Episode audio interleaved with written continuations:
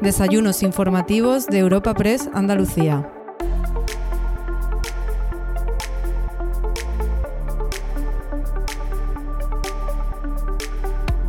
Te presentamos una nueva entrega de los desayunos de Europa Press Andalucía en colaboración con la Fundación Cajasol.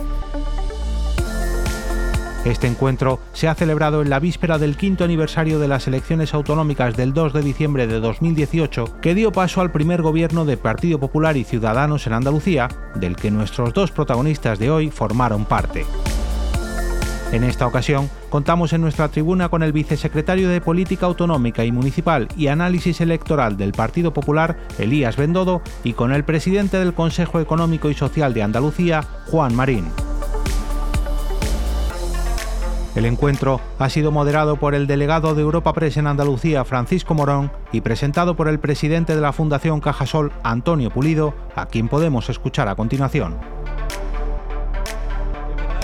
Elías Bendodo, recién nombrado vicesecretario de Política Autonómica Municipal y Análisis Electoral del Partido Popular, y Juan Marín, presidente del Consejo Social, Económico y Social Andaluz, no están ya en el Ejecutivo andaluz pero siguen ostentando importantes responsabilidades de las que seguro que también hablarán en el transcurso del coloquio que van a protagonizar a continuación para analizar los cambios que ha vivido nuestra tierra en los últimos años. Muchas gracias a los dos por su participación en este espacio y bienvenidos ambos nuevamente a esta casa que ya conocéis. Nos consta que les une una gran amistad una estrecha relación fraguada en aquellos años intensos en los que compartieron silla en San Telmo y muchas, muchas horas de negociaciones. Con esta trayectoria a sus espaldas vienen, como digo, a ser balance de ese periodo tan reciente de nuestra autonomía y de sus actuales competencias, estoy seguro que nos van a trasladar también unas reflexiones muy valiosas sobre el actual momento social, político y económico según sus puntos de vista. Estamos a punto de cerrar este nuevo año, a las puertas ya de la Navidad y de la puesta en marcha de un sinfín de actividades culturales para que las familias pasen un año más estas fiestas de la mano de la Fundación Cajasol. Pero antes de todo esto, creemos que es un buen broche de oro a este año tan intenso, volver a poner de manifiesto nuestro interés por seguir siendo un espacio de diálogo, de reflexión y de intercambio de ideas. En este sentido, quiero volver a agradecer a, Europa Press por ser un aliado inigualable. Sin más, por mi parte, gracias por su atención, muchas gracias de nuevo a los dos por su asistencia y muchos éxitos en sus actuales responsabilidades. Muchas gracias a todos.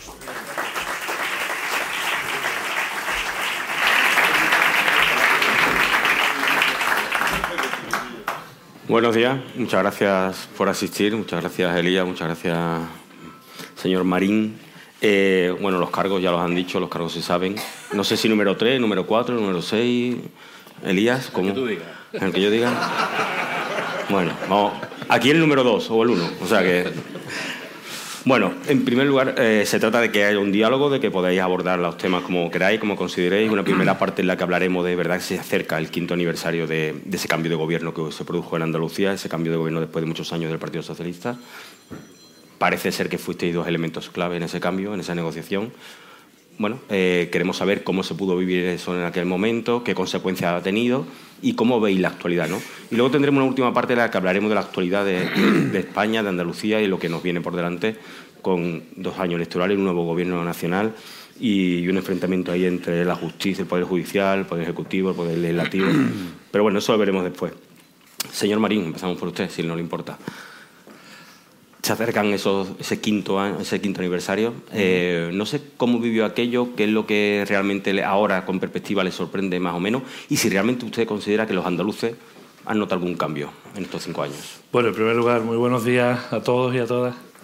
Es una verdadera pasada poderles ver la cara a tantos amigos y compañeros que fueron protagonistas de ese cambio. No fuimos Elías y yo.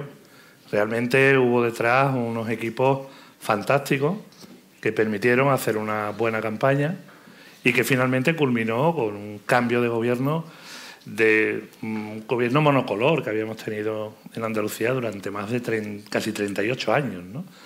Y yo creo que mm, a partir de ese día, de ese 2 de diciembre, a las mm, una menos cuarto de la mañana más o menos, cuando Juanma me llama y hablamos después del resultado electoral, teníamos claro que, que era el momento. Era el momento de, de, hacer esas reformas que Andalucía necesitaba. No era fácil, también tengo que recordarlo, porque no dependía solamente del Partido Popular y de Ciudadanos, y bueno, eh, fue complicado, tengo que confesarlo que fue complicado. Aquí hay algunas compañeras y compañeros que participaron activamente en todas las negociaciones, pero sin lugar a dudas fue muy ilusionante, un reto dificilísimo y, al final se pudo llevar a cabo, yo creo que por, por lo que tú comentabas antes, ¿no? porque había confianza, había amistad y lealtad. Eso era fundamental para que Andalucía pudiera llevar a cabo ese cambio. Lo hicimos y hoy el resultado creo que es muy positivo. Ahí están los datos. yo creo que los datos son objetivos. Podemos pensar de forma diferente todos los que estamos aquí, pero los datos son objetivos. ¿no? El crecimiento económico, la tasa de paro. Hablábamos de bajar del 22% y estamos en el 18-31%. ¿no? Hablábamos de la comunidad autónoma que, eh, bueno, en este caso empezó a liderar también eh, la lista de los autónomos en nuestro país Empezamos a hablar de un crecimiento económico superior a la media nacional. Empezamos a hablar de muchas cuestiones en muy poco tiempo que sin lugar a dudas, pues yo creo que al cabo de cinco años, yo al menos me siento muy feliz, muy orgulloso de haber podido participar en ese momento y, y sobre todo de poder mantener la relación que mantengo con el gobierno, con todos los compañeros y compañeras de todas las formaciones políticas, que también tengo que reconocerlo. Eh, es verdad que nos peleamos mucho, pero después, cuando llega la hora de, hablar, de charlar, pues podemos llegar a muchos acuerdos con todo el mundo. Y, los recuerdo con nostalgia, pero te aseguro que ahora desde una perspectiva mucho más tranquila, mucho más relajada y esperando que realmente las cosas sigan funcionando. Eh, creo que sin duda hay mucho, mucho trabajo que hacer. Aquí hay muchos miembros del gobierno también compañeros que estuvieron en la anterior legislatura, tuve el honor de compartir con ellos el gobierno. Sé que la tarea es muy difícil en Andalucía y en el conjunto de España, pero estoy convencido de que hay talento, eh, hay experiencia y sobre todo hay lealtad con un, con un proyecto que no es otro que Andalucía. Creo que lo más positivo que hicimos, PP y Ciudadanos, fue encapsularnos, ¿te acuerdas aquella palabra? De todo lo que pasaba afuera encapsularnos y dedicarnos a lo que tenemos que hacer, que era trabajar por nuestra tierra. Y bueno, eh, después de todo ese tiempo, sin lugar a duda, Paco, creo que hicimos un buen trabajo. Muy mm. bueno. La visión de Ciudadanos, que después hablaremos las consecuencias que tuvo, a mí me echaron. que tuvo eso es. Pero en aquel momento en aquel momento era ciudadano. Sí sí sí. Pero ahora ya me echaron, me echaron. Ya hablaremos de ciudadanos del ciudadano actual hablaremos ahora después. Eh, a no me han echado ¿eh? a ti todavía no todavía no. te preocupes. todo puede llegar. Bueno, a ver, eh, has asumido la vicesecretaría general de Política Autonómica Municipal, el análisis, el análisis electoral en teoría ha, sumado competencias en la, Ejecutiva, en la Ejecutiva Nacional del Partido. Jugaste un papel importante aquí. y en, después de estas últimas elecciones generales también has tenido la oportunidad de ver la relación con Vox en el resto de España, en otras comunidades autónomas, en la experiencia que ha tenido el Partido Popular en otras comunidades autónomas también, en esas negociaciones. Y teniendo en cuenta lo que viviste aquí, cómo lo hiciste o cómo fuisteis capaz o no de conseguir el apoyo de Vox, ¿con qué te queda qué diferencias ves y qué, qué entiende que, que se hizo aquí bien para, para aislaros y llevar el gobierno hasta última hora, y sin embargo, como en otras comunidades autónomas o en otras relaciones son mucho más complejas y mucho más difíciles.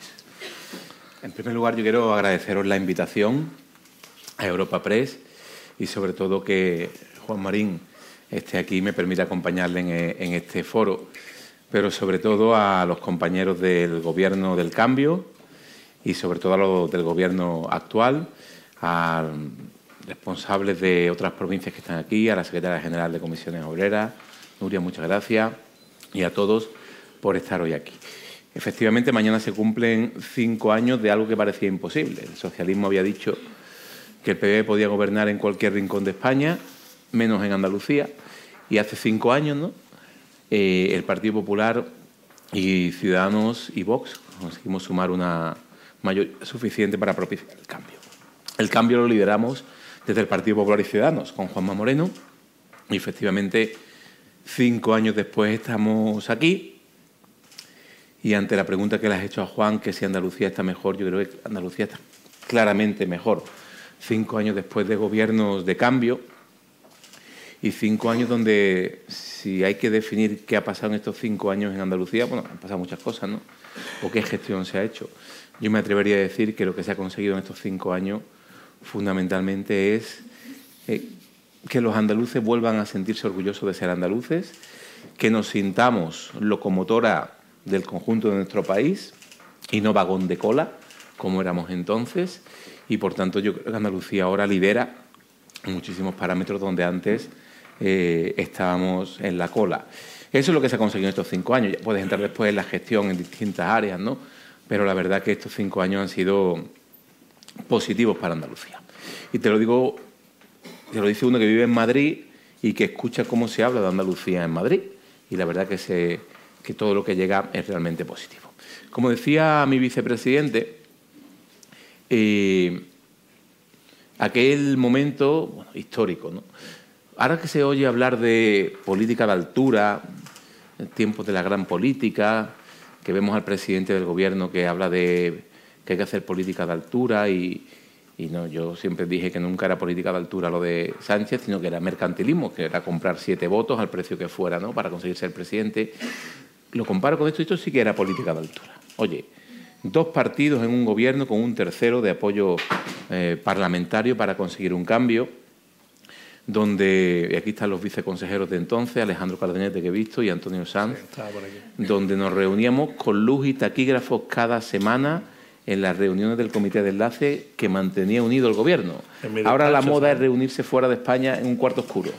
Nosotros nos reuníamos con luz y taquígrafo para mantener la estabilidad del gobierno y cualquier problema que pudiera surgir en cualquier gobierno de coalición se resolvía los lunes en el despacho de Juan Marín. Claro, porque yo traía de San Lucas Carmela y traía... Correcto. Se venía Dulcificaba la reunión. mi despacho en vez de... Eso es verdad, eso es verdad. ¿Cómo que es verdad? Por tanto, Oye, se hizo... Permíteme otra frase, se hizo de la necesidad virtud. Andalucía necesitaba el cambio y todos pusimos lo mejor de nosotros mismos para llegar a acuerdos. Y eso se consiguió, oye, con muchos obstáculos de fuera y muchos obstáculos de dentro. Más de dentro. Mucho de, dentro, ¿no? Pero al final se consiguió. Y a partir de ahí, Juan y yo tuvimos, no, tenemos tuvimos una, relación de lealtad política que se fue transformando en amistad. De momento en amistad. Yo, de momento, de momento. No, no, yo por ahí no paso. Yo tampoco. De momento en amistad. Y oye, y que al final eso beneficiaba y facilitaba la labor del día a día del gobierno. Oye, que no hemos llegado ahí de vacaciones un fin de semana juntos también. Hay que reconocer, perdona, que no era fácil, ¿eh? ¿eh? Aunque pueda parecer que es verdad, la lealtad, la amistad, pero después había que, Antonio me hace así con la cabeza, nos teníamos que ver todas las semanas, eh, nosotros no nos íbamos, eh, se nos olvidó, se nos podía haber ocurrido, tío nombrar unos verificadores. bueno, a ver, vamos, a, Lo tenemos que señor Marín, cada lunes. quiero, quiero, quiero, vamos a hablar de, de, todos los elementos que se produjeron. Es verdad que era un Partido Popular que no ganó las elecciones, un Partido Popular con unos resultados que no eran excesivamente buenos. Se produjo la suma pero hacía falta Vox. Eh, ¿Cómo fue la relación con Vox, y cómo fue el, hacer eh, que introduciera Vox? Empezamos por, por el y después. Pues mira, no era fácil, porque al final que nos pusieron a negociar es el que dice que hoy no, tenemos huevos, que somos gallinas ponedoras, ¿no? Algo, algo he escuchado yo de eso. Puede ser que nos mandaron aquí a negociar de Vox. Oye, pero al final todos entendimos que el cambio era necesario y había una gran oportunidad. Y eso lo entendimos los que formamos el gobierno y los que también tuvieron que apoyar al gobierno. ¿no? Eh, ellos nunca tomaron, entraron en ninguna decisión del gobierno. Ellos eh, propusieron una serie de cuestiones para apoyar la investidura y después de analizarla nosotros mm, los cuatro años no duró la legislatura, duró tres años y poquito menos, ¿no? poquito menos. pero el 80%, 90% de los acuerdos se cumplieron. Eh, hubo tres presupuestos que se lograron aprobar. Eh, Ciudadanos jugó un papel muy importante. Tres no, aprobamos cuatro, porque en un año aprobamos dos. Bueno, se aprobó el, Tengo que recordar que entramos en el gobierno con unos presupuestos prorrogados. Y se aprobaron el último De 2018 y tuvimos en un año que aprobar dos presupuestos, uno antes del verano y otro justo después del verano para poder empezar el 2020 ya con presupuestos realmente de este gobierno. La mala fortuna para, el, en este caso, el trabajo que habíamos programado es que en 2020, en marzo, eh, pues una pandemia nos sorprendió absolutamente a todos. Pero llegamos a aprobar dos presupuestos, tuvimos que poner en marcha 21 mm, medidas en menos de 100 días, porque venían también unas elecciones, y lo hicimos en menos de 100 días, acuérdate de ese documento. Eh, habíamos firmado un acuerdo programático con más de 90 medidas. una de las anécdotas que te puedo contar es cuando realmente, y está aquí Alejandro, lo tenemos allí, que fue también después consejero de educación, nos sentamos, eh, acuérdate Antonio, en mi despacho con esa pantalla gigante y Alejandro nos traía una tabla Excel, que es lo que más le gusta en el mundo, ¿sabes? Una tabla Excel y el karate. Y nos trae esa tabla Excel con los 90 puntos, con los tiempos que se tardaba en la tramitación de cada decreto, de cada ley, eh, absolutamente todo planificado. Y fuimos fiel a ese documento. Es decir, los 90 puntos lo pusimos en marcha pues prácticamente en su totalidad. Algunos no fueron posibles, como siempre ocurre. Pero realmente fue una negociación, fue más difícil. Y está aquí también la que fue presidenta del Parlamento, Marta Bosque. Eh, fue más difícil negociar la mesa del Parlamento ¿Te acuerdas de aquella famosa foto que me decían que era un robado que nos habían hecho en la estación de Jerez, 25 de... Que todo esto ahora parece que, que, fue hace... No, no, fue hace cuatro días. Fue más difícil la mesa del Parlamento porque queríamos darle entrada a todos los grupos que tenían representación en el Parlamento con voz y voto. Pero en aquel momento, bueno, pues se nos dijo por parte de Antonio Maillo, que era el representante de Izquierda Unida, que, ellos no querían eso, y después, en cambio, en el Pleno de Constitución pues nos montó el cirio, ¿no? Pero que fue yo creo que más difícil eso que la legislatura en sí. En la legislatura hubo lealtad, por encima de todo, hubo compromiso y sobre todo teníamos una hoja de ruta, que era lo importante, cumplir con esa hoja de ruta. Si no, eh, ¿a qué habíamos venido? No íbamos a cambiar nada si no lo hacíamos con tanta rigurosidad. Pero, pero permíteme, hubo una cosa excepcional en la legislatura, que es lo que nos unió más todavía al gobierno que fue la pandemia. Yo quiero aquí reconocer la labor del consejero de salud, qué maravilla de consejero, y que tuvimos la capacidad de gestionar y de salir. Yo creo que fue el peor momento, la pandemia. Oye, yo recuerdo una frase que decíamos que todos los días se caía un avión en Andalucía, ¿te acuerdas, Jesús? Es decir, todos los días morían 200, 300 andaluces. Eso era un drama todos los días, ¿no? E intentábamos, como todas las comunidades autónomas y todo el mundo, luchar contra ello. Y eso nos unió más todavía a todos, esa es la verdad. ¿Usted cree que se quedó satisfecho una vez que acaba la legislatura, con independencia que quiero analizar después lo que ocurrió a posteriori, después de las últimas elecciones con Ciudadanos? ¿Se queda satisfecho con el papel que jugó Ciudadanos, con el cumplimiento o no de lo que estaba pactado? ¿Cree que se hizo lo que se tenía que haber hecho en aquel momento? Yo creo que hicimos exactamente lo que deberíamos de, de hacer, y no solamente eso, sino lo volvería a hacer exactamente igual te lo aseguro. Yo creo que nuestro trabajo en aquel momento era con una situación tan extremadamente delicada, donde se paró el mundo, donde nuestras empresas se pararon, nuestros trabajadores, una situación sanitaria brutal, eh, que no había días que no contáramos, como bien decía Elia, los fallecidos que teníamos en ese momento, ¿cómo te podías tú poner, cómo podías pensar en tu partido o en los intereses de tu partido y no en el interés de, de la mayoría de los ciudadanos. El resultado electoral, ya lo conocéis, sacamos cero diputados. ¿Pero y qué? Eso era lo de menos. Lo importante era hacer lo que habíamos venido a hacer.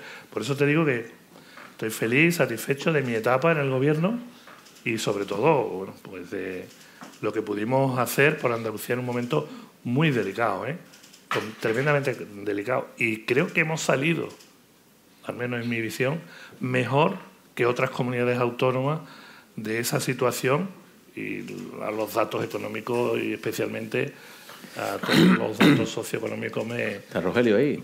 Sí, sí, lo he visto. Estaba aquí el tío. Y ahora no lo veía. Se mete en cara y no quiere salir de allí. Antes, antes de pasar a, a Elías, que me gustaría... Eh, habla del resultado electoral. Pero, señor Marín, ¿no cree usted que además eh, Ciudadanos no supo transmitir la importancia o el peso que tuvo en el gobierno? ¿Usted qué cree que falló ahí? ¿Qué es lo que ha sucedido para que a partir de entrar en el gobierno Ciudadano haya significado todo lo contrario? Haya decaído, incluso usted a punto de no tener ninguna importancia, ningún significado, ¿no? Bueno, eh, me has preguntado por lo que fue esos cuatro años y te he dicho que volvería a hacer exactamente lo mismo. Lo que ocurre es que Ciudadanos tenía un problema interno que no fue capaz de resolver el problema de, los resultados electorales de Andalucía de Ciudadanos no fue el trabajo del gobierno, no fue el trabajo de nuestros delegados o de nuestros equipos, fue que teníamos una crisis interna con una falta de dirección absoluta donde realmente Ciudadanos no sabía dónde iba. Y como no sabes dónde va, pues al final vas como un pollo sin cabeza, ¿vale? Y no se tomaron decisiones acertadas. Mira, nunca lo he contado, no sé si este es el momento, pero ni a este se lo he dicho. dentro de Ciudadanos, yo me pegué dos años, y aquí hay algunos compañeros que lo saben muy bien, que están haciendo así con la cabeza. Yo me pegué dos años eh, soportando a mis compañeros de la, de la Dirección Nacional, porque aquí lo que se quería era romper el acuerdo y, y, volver a una moción de censura donde pudiera gobernar el PSOE, para nosotros ocupar la presidencia. Pero, ¿de qué estabais hablando, chavales? Estamos hablando de Andalucía, no de un partido. Y a mí me pasó algo parecido, ¿eh? Yo no me sometí a eso. Y claro, muchas veces me preguntabais los medios de comunicación, ahora lo puedo contar porque ya no estoy, pero muchas veces me preguntabais los medios de comunicación. No, es que hay una corriente, es que tenéis un grupo de diputados, es que hay un consejero o una consejera que no. Claro, querían matarme. Los míos, no esta gente. Este, este, me cuidaba más que, que, los míos. Yo recuerdo que una vez fuimos, no al Congreso del PP y vino Juan, hicimos una mesa allí, ¿tú te acuerdas, no? Llegaron allí. Pero bueno, oye, hemos aguantado. Hemos aguantado y el resultado al final es bueno para Andalucía, pues entonces Estamos todos Sí, pero no sé si usted siente pena de que al final eh, todo el esfuerzo y todo el trabajo que se hizo y que el ciudadano jugó ese papel no, no tiene una recompensa electoral. O sea, realmente al final el proyecto como tal decae. Pero, pero Juan era el, segundo político mejor valorado de Andalucía, con diferencia. Lo fui, lo fui, siete años, hasta con Susana Díaz. Yo para que tú veas que al final no es él. Es que al final es el resultado del partido. Por ahí está Tristán, que tiene los datos de. siete años, tío, y eso no hay un título o algo que me dé llevármelo a mi casa. O, bueno, eh, a, ver, a, mí, me, eh, yo lo que quiero también es saber un poco eh, tu relación, cómo fue el tema de Vox también, cómo se llevó, cómo se consiguió al fin conseguir esos presupuestos, aguantar y las presiones externas ¿no? que se tienen, que has dicho, has apuntado también esas presiones que se tuvo y cómo el partido en la época de Casado, de Pablo Casado, se fue moviendo de otra manera, pero Andalucía permanecía al margen, o por lo menos al menos mantenía otra estrategia política o electoral. Todo se resume en la palabra que ha dicho Juan, eh, la utilizábamos mucho, nosotros nos encapsulamos, es decir, a todo el ruido que había externo de los problemas de su partido, de mi partido, de las elecciones que había, oye, el gobierno no se veía afectado y seguíamos funcionando, incluso cuando se habló, cuando eh, Ciudadanos o el PP empezó a incorporar dirigentes de Ciudadanos, pues firmamos un acuerdo para que, oye, aquí nada se toca y nada se mueve hasta de hasta el final de la legislatura y yo creo que eso fue un ejemplo. Insisto, política de altura, ¿oye? política de entendimiento, de mano tendida, de los gobiernos de coalición, si funcionan, son mejores que los gobiernos con las mayorías absolutas, estoy convencido. Y este gobierno funcionó, funcionó. Y yo creo que el gobierno del cambio hizo política de altura. Yo recuerdo muchos eurodiputados que cuando venían aquí nos lo decían. Nos decían que en Europa se ponía como ejemplo de gobierno de coalición el gobierno de Andalucía. Y, eso lo sabemos todos, ¿no? Los que estuvimos en ese momento. Fue bien, ¿por qué? Por la lealtad, el compromiso y la confianza. O sea, yo, si me lo permite, eh, ahora mismo tenemos un gobierno en España donde eh, tanto el Partido Socialista como Esquerra, como Junts, han dicho que no confían unos en otros. ¿Cómo ¿Cómo podría yo estar gobernando en Andalucía si no confiara en, este señor y él no confiara en mí. Sería imposible. O sea, tres son multitud. Pues fíjate si no se fían entre ellos, que ahora han nombrado eso, unos verificadores se llaman, ¿no? Todavía no sabemos. Y además en Ginebra, con lo bien que se está en San Lucas o, en cualquier otro sitio. O sea, hay que irse tan lejos. Nosotros no necesitábamos nada de eso porque nos comprometimos, firmamos unos documentos y los cumplimos. Y además íbamos evaluando esa evaluación que un gobierno tiene que hacer de sí mismo, íbamos evaluando si las medidas que estábamos tomando eran acertadas o no lo eran. Y al final, pues nos sentábamos toda la semana y hablábamos. Yo no podía. Tú imagínate que Elías y yo, pues no sé, nombramos a otra persona que nada tiene que ver con nosotros y le preguntamos, oye, dile a Elías que no sé qué. Y Elías le dice, oye, dile a Juan. Y al final, yo creo que esa fue la base, la confianza y la lealtad. Y lo teníamos muy claro. Y vamos a terminar la legislatura. Fíjate si lo teníamos claro que cuando termina la legislatura, el 19 de junio, sacamos cero y yo en vez de irme para mi casa, me pide Juanma que me quede para hacerlo el relevo entre consejeros y otros, porque lógicamente nosotros ocupábamos, eh, Rogelio, Rocío Blanco, Rocío Ruiz, eh, Alejandro y yo, pues ocupábamos una serie de carteras que había que dejar, el caso de Rocío Blanco no, porque ella sí se incorporó al gobierno, y teníamos que hacer ese relevo. A José Antonio Nieto le entregué yo, que hoy nos acompaña, en el despacho de la vicepresidencia, le, hice yo el relevo con toda la documentación, con todo lo que había pendiente, como tenía que hacerse. ¿Tú sabes lo que yo recibí de un gran amigo mío que lo es y lo seguirá haciendo toda la vida, que es Jiménez Barrio, el día del relevo? Un pen. y yo, toma. ya está. Ya está. Entonces, yo me fui del gobierno el 27 de julio, no el 19 de junio, que me podía haber ido el 19 de junio a mi casa. El 27. Terminamos el trabajo y una vez terminado el trabajo, entonces te vas de vacaciones y entonces te despides de la gente. Esa lealtad yo dudo que exista en ningún gobierno de coalición en este país. Señor Bendodo, eh, después de esa experiencia, después de este acuerdo aquí que funcionó, que después dio una mayoría absoluta al Partido Popular en Andalucía, viene su responsabilidad a nivel nacional, eh, vienen unas elecciones generales, viene una serie de resultados, unas municipales y autonómicas con una serie de, resultados y luego unas generales. ¿Cree usted que el partido, esa relación con Vox en, el resto de comunidades autónomas del Partido Popular, eh, aprendió algo de lo que ocurrió aquí? ¿Ha sido capaz de gestionarlo bien para que no influyera? Y si usted cree que influyó ese tipo de relación en cada una de las comunidades autónomas a la hora del resultado de las generales? Yo creo que no. Eh, efectivamente, después de las elecciones eh, autonómicas, de la que tuve el honor de dirigir la campaña electoral otra vez y culminó en una mayoría absoluta, pues me traslado a Madrid a incorporarme al equipo del presidente Feijóo y abordar desde allí pues la campaña de Andaluza, la campaña de municipales y autonómicas, que fue muy bien. Hoy el PP gobierna en 14 comunidades autónomas, incluida Ceuta Melilla, 30 eh, de las 52 capitales de provincia y 20 diputaciones. Nunca, nunca habíamos tenido esa presencia territorial, ¿no? Y luego tuvimos unas elecciones generales donde participé en la campaña y, bueno, se consiguió ganar. A la primera gana el presidente Feijóo y eh, nos quedamos a cuatro votos, ¿no? Esa es la realidad. Mire, si hubieran si hubiéramos conseguido un puñado de votos más en Girona en Burgos, en Pontevedra y tal, hoy estaremos gobernando. Entonces, usted no me estaría preguntando a mí si fue por los pactos con Vox. Si hubiéramos perdido por 20 o 25 escaños, yo entiendo que tiene que haber una circunstancia, pero no hemos quedado a las puertas, ¿no? Eh, que podían haber entrado el balón dentro, pero quedó fuera. Circunstancias muchas y ninguna. Yo creo que la campaña hubo aciertos, pero como en todas las campañas hay aciertos y errores, y también tu rival intenta polarizar. La polarización que hizo el Partido Socialista pues le salió bien, evidentemente, y llevar a los extremos la campaña y los mensajes le salió bien para movilizar a su electorado. Nosotros hicimos el trabajo que teníamos que hacer. Oye, y no se consiguió, es la primera vez en la historia de España que, que el partido que gana las elecciones generales eh, no gobierna, en comunidades autónomas ha pasado, en ayuntamientos también, pero no en las generales. Y por tanto toca adaptarse. Feijó no ha sido presidente ahora, pero será, lo será las próximas, porque evidentemente el cambio sí llegó a España en las elecciones del 23 de julio, claro que llegó. pero no se ha propiciado, ¿no?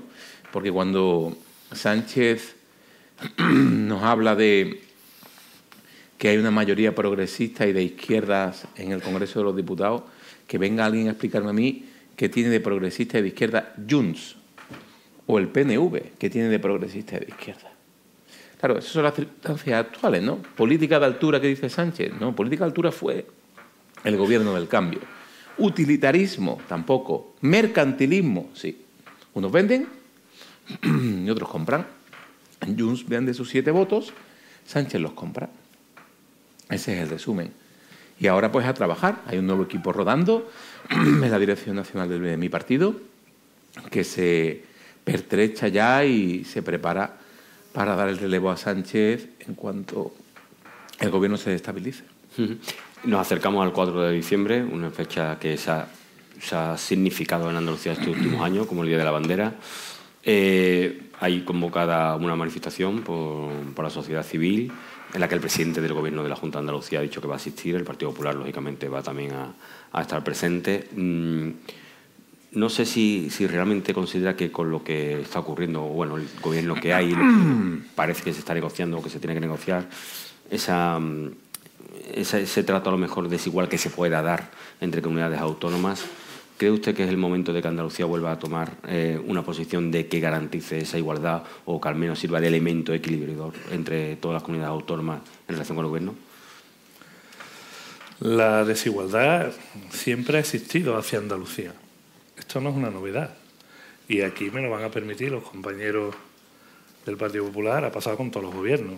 Yo recuerdo eh, a la señora Montero, María Jesús Montero, que nos convocó a una comisión de eh, la reforma de la ley de financiación de las comunidades autónomas, donde nos pegamos ocho meses encerrados en el Parlamento de Andalucía para reivindicarle al señor Rajoy, que era el presidente, eh, unas condiciones o una reforma que realmente permitiera eh, que esa igualdad, al menos en unos años, se pudiera producir. No se hizo, pero ahora ocurre al contrario. Ahora nos encontramos a la señora María Jesús Montero en el Gobierno de España ya creo que son cinco años de ministra, si no me equivoco, y va a seguir, parece ser, donde no solamente eh, ha quedado en papel mojado aquella, aquel dictamen que se llevó al Parlamento de Andalucía y donde Ciudadanos se quedó aparte. Seas tú. Claro. Pues yo no, yo, no, yo no estoy de acuerdo con que los vascos y los navarros reciban más financiación para la sanidad, para la educación y las políticas sociales que el resto de los españoles. Mire usted, no estoy de acuerdo, por lo tanto, ¿cómo voy a votar eso? El Partido Popular sí lo votó. se, reclamaba, se reclamaba lo que fuera una financiación justa para Andalucía, para que Andalucía un Una reforma del sistema de financiación de las comunidades autónomas para que realmente esa igualdad fuera posible. Porque después cuando hablamos de inversión en sanidad, cuando hablamos de inversión en educación, en infraestructura, por ejemplo, el informe del Consejo Económico y Social de Andalucía, que tengo el honor de presidir, está ahí el documento, 2022 en España ha habido una inversión media en las comunidades autónomas en obras de infraestructura de unos 89 euros por habitante y en Andalucía de 39. Esa discriminación o esa falta de igualdad se produce desde prácticamente que empezó la democracia, porque ya en la Constitución española se establece precisamente el fuero y el cupo. O sea que yo creo que eso siempre ha existido.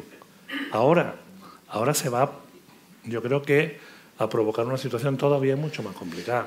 No ya por la quita, ¿eh? no ya por la quita, sino por todas las concesiones que se han tenido que hacer para un nuevo gobierno. Y tengo que recordar que el 1 de enero entran en vigor unos presupuestos prorrogados, donde la envolvente no se va a poder tocar, y que el gobierno de España va a tener que aprobar unos presupuestos en 2024, donde veremos si realmente se contempla la posibilidad de equilibrar de alguna forma esos recursos, pero Andalucía pierde, creo que son casi mil millones de euros anuales solo por el sistema de financiación. ¿Cómo van a hablar de igualdad? Eso no es verdad. En otros términos podemos hablar de igualdad, igualdad de género, pero en temas de financiación, ¿qué son los recursos necesarios para que realmente el estado de bienestar se pueda sostener en un territorio o en un ayuntamiento igual, ¿eh? Hablo igual para las comunidades autónomas. Aquí hay algunos alcaldes Preguntémosle por la financiación de los servicios públicos que ellos mantienen en sus ayuntamientos. ¿Cómo lo hacen? yo creo que habría que reformar muchas cosas, pero sobre todo ojalá se puedan poner de acuerdo los grandes partidos en que esas reformas se puedan llevar a cabo y que no le tengan miedo, que no tengan complejo a realmente poner las cosas en su sitio. Así que mm, me temo que esto ya prácticamente. Señor Marín, ¿usted va a asistir a la manifestación del domingo? Yo no voy a ninguna manifestación. No me habréis visto en ninguna manifestación. Yo me siento en los despachos a resolver los problemas. Yo soy de otra forma de pensar, no voy detrás de las pancartas.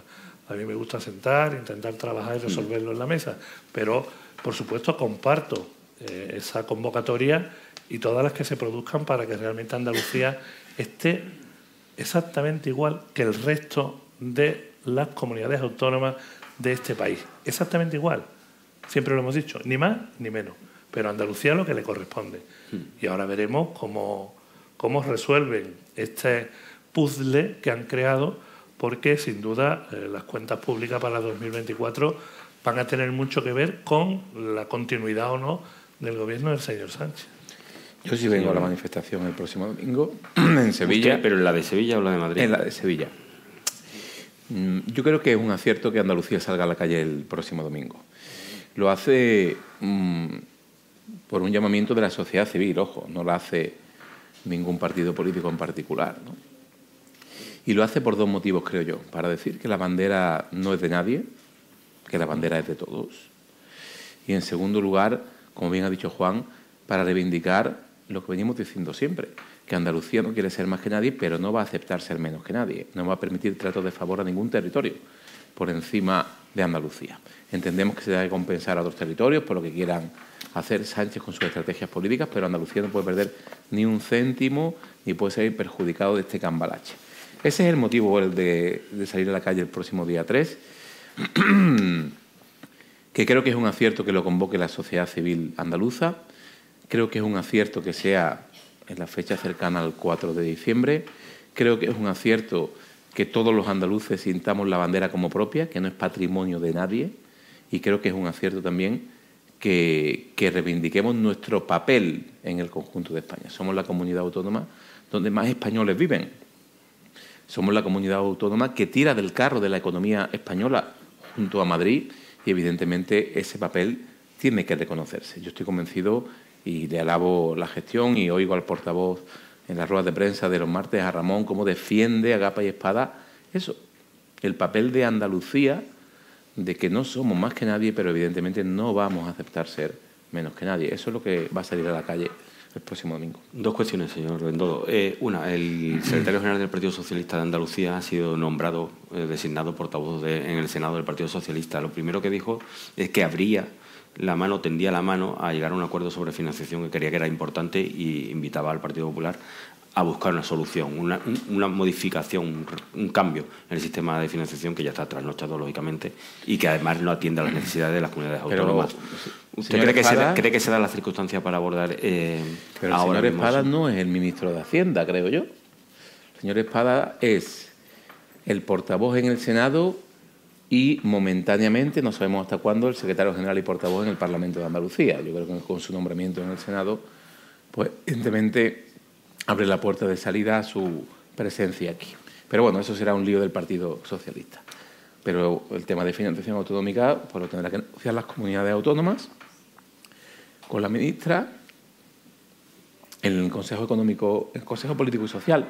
¿Qué quiero decir con esto? Que no vale, no vale que el presidente Sánchez o la ministra de Hacienda digan que le dan 15.000 millones de euros a Cataluña. Eso no es negociar el nuevo modelo de financiación autonómica.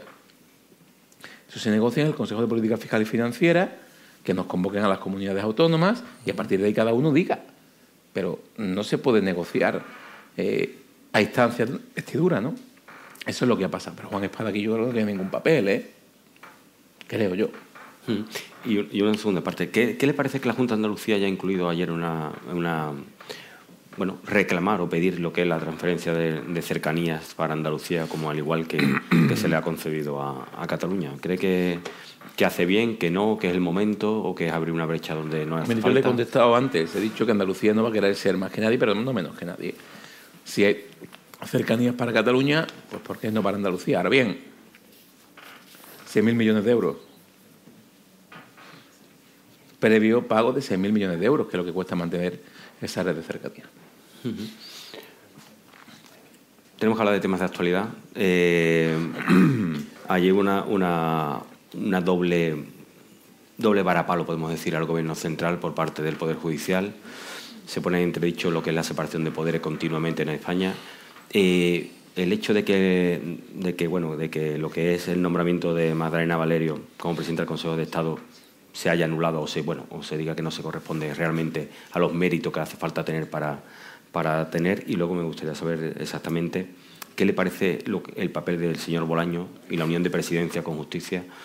No sé usted cómo, cómo, Vamos a ver, el señor Bolaño y la Santísima Trinidad están muy cerca, porque el señor Bolaño lo es todo ahora mismo. Pero yo creo que es un error, ¿eh? Creo que es un error. Mire, yo creo que la calidad democrática de cualquier eh, país tiene muchas formas de medirse, pero hay una forma clara, que es la separación de poderes. Cuanto más nítida es la línea que separa un poder de otro, más calidad democrática tiene un país. Cuanto más eh, separado esté el poder ejecutivo del legislativo y del judicial, más calidad democrática y más madurez democrática tiene un país. Aquí hemos involucionado. Aquí lo que hemos hecho en España es confirmar lo que Sánchez viene haciendo eh, durante los últimos cuatro años, que es inundar del poder ejecutivo el poder legislativo y el judicial. Eso es lo que ha hecho. Y la confirmación es el nombramiento del ministro Bolaños. Fijaos, esto nunca había pasado. Tú puedes intentar hacer esto, que me parece una barbaridad, y lo niegas, pero lo confirmas con el nombramiento del ministro. El ministro de Presidencia es el ministro del Legislativo, el que lleva el gobierno, el que coordina el gobierno. Yo fui consejero de Presidencia y sé qué es eso. Pero lo nombra también ministro de Justicia y de Relaciones con las Cortes. Por tanto, está diciendo que desde el gobierno va a meter mano en la justicia y en el Parlamento. Lo vimos en el discurso de la presidenta del Congreso en eh, estos días, donde fue un discurso para nada a la altura de las circunstancias. La, la presidenta del Congreso tiene que tener un perfil neutro institucional, como hace el presidente del Parlamento aquí, y no, no, la presidenta del Congreso es la delegada del Gobierno en el Congreso. Por tanto, es la inmersión del Poder Ejecutivo en el Legislativo. Y, claro, ¿qué han hecho las autoridades judiciales? Pues también denunciar la inmersión del Ejecutivo en el Judicial. ¿Qué ha pasado ayer? Pues ayer fue un día negro para España, ¿eh? a nivel internacional, a nivel de imagen y a nivel de calidad democrática. Pasaron muchas cosas ayer. Ayer el Consejo General del Poder Judicial, por primera vez en la historia, considera no idóneo al fiscal general del Estado, porque lo considera muy politizado. Ayer el Tribunal Supremo considera no idónea a la presidenta del Consejo de Estado, porque también era eh, alto cargo socialista, ministra. Ayer se anuncia que el control al gobierno, en vez de hacerse en el Parlamento, se hace en Ginebra, en una cita a ciegas, que no sabemos quién es el mediador. Se va a ir allí y no se sabe con quién se va a sentar uno en un cuarto oscuro a negociar. La y en cuarto lugar, ayer España no tiene otra cosa más que hacer que romper relaciones diplomáticas con Israel cuando Israel eh, llama consulta a, la embajadora. Todo esto pasó ayer, ¿eh? Bueno, y con Italia se ha abierto una brecha, ¿no? Por tanto, yo quiero decir con esto que este gobierno, que lleva dos días rodando, ha tenido más crisis ya que días que lleva en el poder. Eh, yo, claro, al final también Sánchez ha perdido una de las potestades que tiene el presidente del gobierno, que es convocar elecciones. Claro, las elecciones eh, generales no van a ser cuando diga el presidente del gobierno, van a ser cuando diga el vicepresidente ejecutivo del gobierno que gobierna desde Waterloo. Esa es la verdad. ¿eh? Cuando él diga, oye, se acabó, hay que convocar elecciones. Es más, los independentistas no mienten, por lo menos no mienten. Esta legislatura durará lo que dure la palabra de Sánchez, dijeron. Yo le dije a mi partido, está Antonio Repullo, oye, prepárate, porque la palabra de Sánchez vale nada y estaremos en campaña en un cuarto de hora, ¿no? Esta es la realidad que tenemos en este país. Oye, que se esté hoy negociando la estabilidad, no la formación del gobierno que se negoció fuera, sino la estabilidad del gobierno y del país en Ginebra, con interlocutor, con un verificador que no sabemos quién es, Sánchez y los suyos no se dan cuenta que en una democracia el verificador de lo que hace el gobierno es el pueblo. El pueblo es el verificador, no un tercero que hay que pagarle. ¿Quién va a pagar a ese hombre o a ese despacho que va a ser intermediario? Todo es un disparate. ¿no? Eso es lo que tenemos ahora mismo en nuestro país. Todo es un disparate, señor Bendodo, pero sin embargo, hace dos días el señor Puigdemont eh, amenazó con romper o, plantear una moción de censura con el Partido Popular si llegado el caso de no se cumplir los acuerdos. ¿El Partido Popular va a jugar eso? Nada. Vamos a ver. Puigdemont quiso demostrar el otro día que el que manda en España es él y Sánchez se lo permite. Nosotros, evidentemente, no vamos a entrar en ese juego.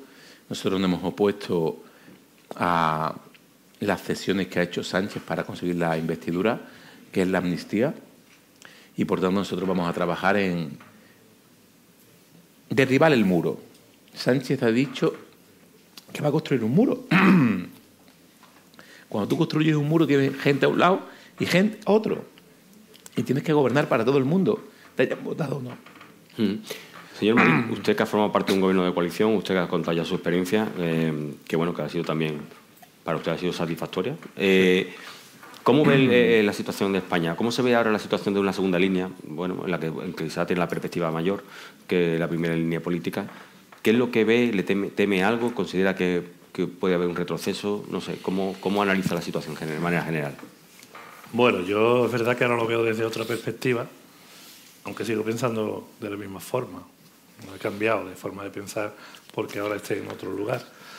Y yo lo veo con mucha preocupación y sobre todo con mucha tristeza, lo he dicho ya en algún medio que me, hace mucho me preguntaba, porque están derribando, no muros, están derribando muchos de los valores democráticos en los que yo creía y que quiero seguir creyendo. Yo quiero seguir creyendo que la política es algo noble que persigue el beneficio del conjunto de la sociedad. Para eso me metí yo en política, para ayudar, no para ocupar un sillón.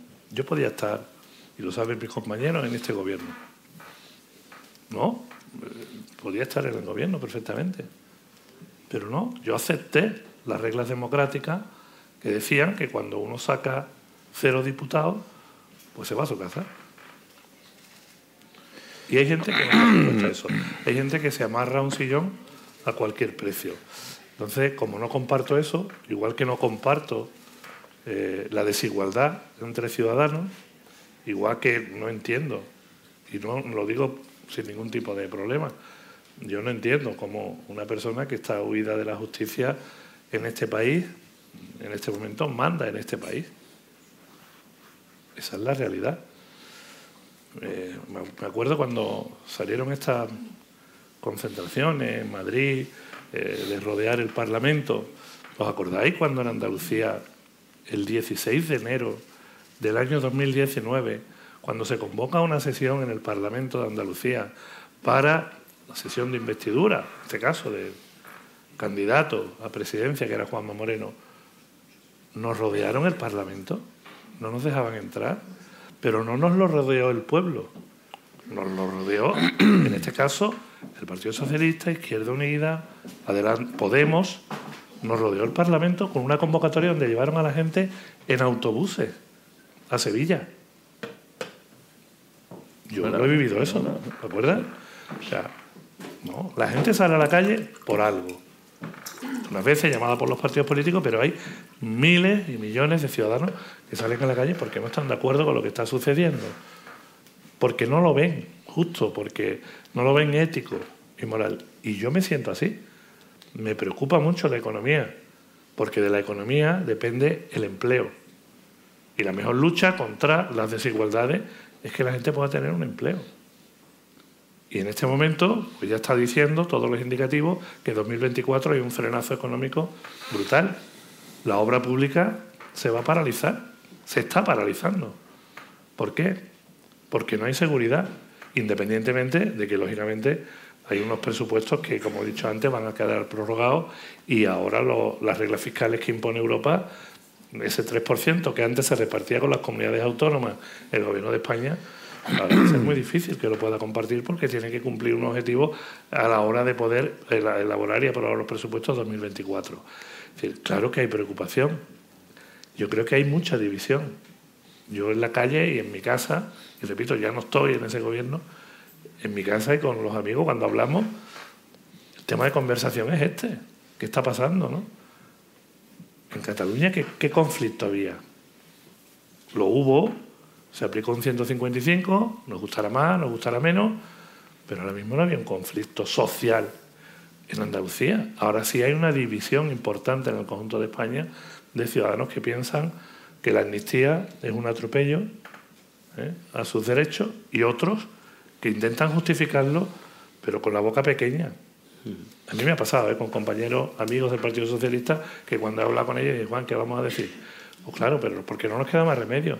Pero gente que lió la que lió, que dio un golpe de Estado a la democracia en este país, en Cataluña, que ahora aquí no ha pasado nada. Mire usted, claro que, ya te digo, yo creo en unos principios, es mi forma de verlo a nivel personal y ahora lo veo con mucha tristeza porque se derrumban muchas de, de estas cuestiones que evidentemente yo creo que son las que permiten la convivencia entre ciudadanos. Señor Bendodo, ayer el, consejero, el ministro de la Presidencia, el señor Bolaño, dijo que había estado en Europa, había tratado el tema de la amnistía, que eso no preocupaba, que en Europa el tema de la amnistía no preocupaba y que lo que preocupaba realmente y le daban mucho importancia, el acento era en la renovación del Consejo General del Poder Judicial. Me gustaría saber exactamente en qué situación está esa renovación, si va a haber una vía de diálogo o no, o cómo considera que se puede abordar, porque es verdad que está en una situación anómala e ilegal. ¿no? Bueno, en primer lugar, me han preguntado lo mismo sus compañeros abajo. Y hay un clamor internacional ¿eh? y en la comunidad europea de que el gobierno de España ha traspasado muchas líneas para volver a ser gobierno de España. Y por tanto la amnistía, claro que ha levantado preocupación, dudas, y lo que dice Bolaño yo creo que es una parte porque él ha visto a una parte de la sociedad o de la comunidad europea que sí siente preocupación por lo que está pasando en España. Lo dijo Reinders en, su última comparecencia. Y el Consejo General del Poder Judicial precisamente habló ayer para decir que el Gobierno, eh, aunque el nombramiento del fiscal general del Estado no es idóneo, dando un mensaje claro de que no es aceptable en una democracia moderna la intromisión permanente del Ejecutivo en el judicial. En esos mismos términos, el Partido Popular plantea su proyecto de renovación del Consejo General del Poder Judicial. Lo hemos dicho siempre. Si el Gobierno quiere, mañana se renueva. Ahora bien, ¿de qué forma? Mira, que dice la Unión Europea, los, los jueces deben ser, elegidos por los jueces. Aquí el consejero de Justicia. Hay que eliminar la intromisión política en los órganos de decisión judiciales. Eso es lo que plantea el Partido Popular. Cuando el Partido Socialista entienda esto, el acuerdo será fácil. ¿Usted cree que se puede llegar a dar el acuerdo? Es una situación que tampoco se puede seguir dilatando, ¿no? No es, no es realmente democrático ni es... Pero mire, no depende del Partido Popular, de verdad. Depende del Gobierno que entienda el mandato de la Unión Europea y el sentido democrático que tiene que tener que la modernización del órgano de la justicia que dirige a los jueces esté lo más independiente posible del poder ejecutivo. Eso es lo que planteamos. Hasta que no se produzca eso, el acuerdo será imposible. Mm, ¿Usted Porque que se pueda... la colonización permanente de Sánchez de las instituciones, lo hemos visto, tiene que tener su freno en algún momento. ¿Cree que se puede dar circunstancia de que se produzca alguna reforma, alguna, algún cambio que puede hacer que la elección de, los nuevos miembros de la renovación del Consejo de Poder Judicial se, se modifique para poder hacerlo de otra manera sin la necesidad del acuerdo de las dos grandes fuerzas políticas?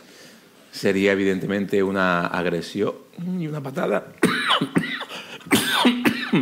Perdón.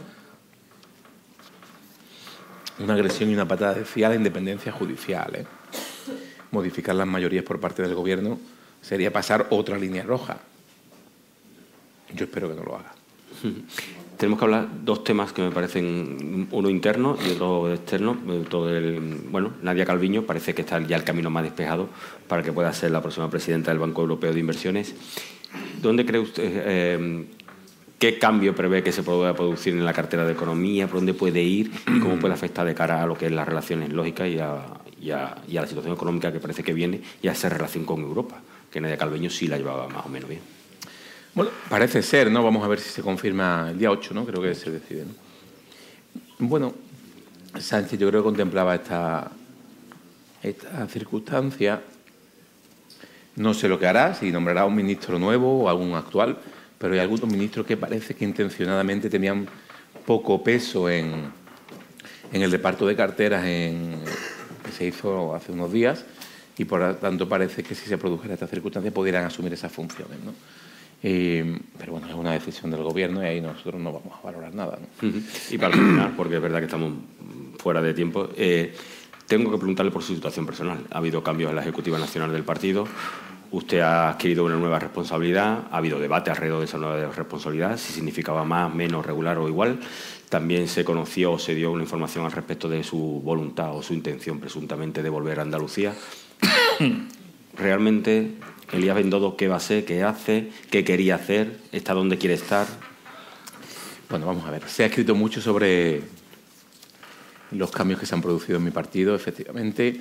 En mi partido ha habido momentos donde ha existido la figura del coordinador general, que son momentos donde el secretario general ha tenido funciones de ministro, caso de Cascos en su momento y Cospedal, o la secretaria general lo ha compatibilizado con eh, la portavocía en el Congreso. Eh, no hay gobierno del Partido Popular, por tanto no tiene sentido que la figura desaparezca y se llame de otra manera. Ahora mis funciones son las mismas y se refuerzan con la de política autonómica local que le decía antes, el peso que tiene mi partido ahí. Por tanto, yo estoy contento y satisfecho. Pero si me permite, hoy es el cumpleaños de Curro Romero, cumple 90 años. Las jornadas que no son mortales te fortalecen. Por tanto, quiero decir con esto bueno, que yo depende, me depende de dónde venga la jornada. ¿no? Me siento reforzado. eh, las responsabilidades no es que sean las mismas, sino que son mayores. Lo que pasa es que se llama ahora de otra manera, Secretaría de Política Autonómica y Local y Estrategia eh, Electoral. Por tanto, tarea voy a tener. Estoy contento y tengo la confianza de mi presidente. Sobre la segunda cuestión, mire, eh, yo estuve cin- bueno, cinco años, cuatro años en el gobierno de Andalucía con mi vicepresidente, con Juan Moreno de presidente. Yo aquí fui feliz y creo que de mi etapa política creo que fueron para mí los mejores cuatro años ¿no? los del gobierno del cambio. Eh, Decía Sabina que donde se ha sido feliz no hay que volver. Pues efectivamente, yo eh, no he pedido volver ni volvería. Creo que son etapas pasadas, positivas. ¿eh? Yo creo que ahora hay un gran gobierno en Andalucía con una mayoría amplia que está haciendo muy bien las cosas. ¿no? Eh, porque al final ni son las mismas circunstancias ni son las mismas personas. Por tanto, insisto, yo creo que saber irse en esto de la política es lo más difícil del mundo. ¿eh? Es difícil llegar, nos costó mucho llegar al gobierno, nos costó mucho mantenernos en el gobierno, pero hay que saber irse. Yo creo que es tan importante saber irse como saber llegar. Y yo creo que irse en un buen momento, sacando una mayoría absoluta y abrir una nueva etapa, creo que hice lo correcto. No me arrepiento, todo lo contrario, estoy encantado en trabajar en el equipo del presidente Feijóo para conseguir también el cambio en España. Insisto, eh, cuatro años, los mejores de mi vida política aquí, pero insisto, donde se ha sido feliz, creo que no hay que volver. Y ya hay otros compañeros que hacen una gran labor. Mm, Lo último, eh, se anunció ayer o se conoció ayer la entrada de Cayetán Álvarez de Toledo y Rafael Hernando en la dirección del grupo. ¿Qué le parece? Yo creo que es un gran acierto. Ensanchar eh, el partido es eh, hasta ahora el gran éxito del presidente Feijóo. Que todas las sensibilidades ideológicas que hay en mi partido estén dentro de la dirección del partido, esto es muy importante. Significa que ahí cabemos millones de españoles, entre los que pensamos de forma más moderada o los que forman- piensan de forma menos moderada en mi partido. Por tanto, todos cabemos dentro del proyecto del presidente Feijóo y eso evidentemente nos va a hacer crecer. Bueno, pues muchísimas gracias a los dos. Espero que, que les vaya bien en el lugar que sea, aunque haya sido feliz o no, pero bueno, donde, donde considere. y muchas gracias por venir. Un Despedimos este episodio del podcast de los desayunos informativos de Europa Press Andalucía, invitando a todos nuestros oyentes a descubrir el resto de episodios de este programa, así como los del resto de podcasts de Europa Press a través de europapress.es barra podcast. Recuerda que todos ellos están disponibles en las principales plataformas de podcasting.